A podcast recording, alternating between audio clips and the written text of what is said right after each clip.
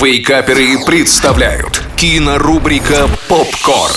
Привет, любимые, это рубрика «Попкорн». Меня зовут Денис Косяков. И ловите подборку мультфильмов, которые я посмотрел за последние пару месяцев. Корпорация «Заговор» от создателя Gravity Falls. Видно, откуда растут уши этого сериала. Тут отчетливо виден след Рика и Морти, а из Футурамы тут и вовсе все персонажи как под копирку. Но, к сожалению, несмотря на такие уважаемые референсы, повторить их успех не удалось. Это в меру занимательный сериал, но даже близко не такой крутой. Рая и последний дракон. А вот тут уже отчетливо видно влияние Алладина. Тут тебе и кража на рынке, и побег из разрушающейся пещеры. Но, как и все последние мультфильмы Диснея, за исключением, пожалуй, Зверополиса, это лишь бледная тень их былого величия.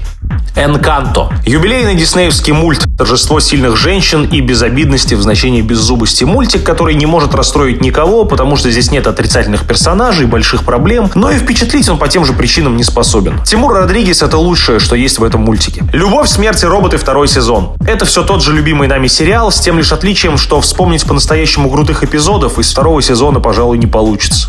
Ну и, наконец, анимационный шедевр, ради которого и затевалась эта подборка. «Аркейн» — торжество французской мультипликации над толерантным Голливудом. Экранизация компьютерной игры, которая по драматургии даст фору любому обладателю Оскара. И если первая серия вас не впечатлит, то просто дайте этому сериалу шанс. И к финалу, я вам обещаю, вы будете реветь как школьница, скачаете саундтрек и побежите в тату-салон делать татуировку с джинс во всю спину. Спасибо, любимые, смотрите хорошие мультики. Пока-пока. Кинорубрика «Попкорн». Каждый четверг в Вейкаперах на рекорде.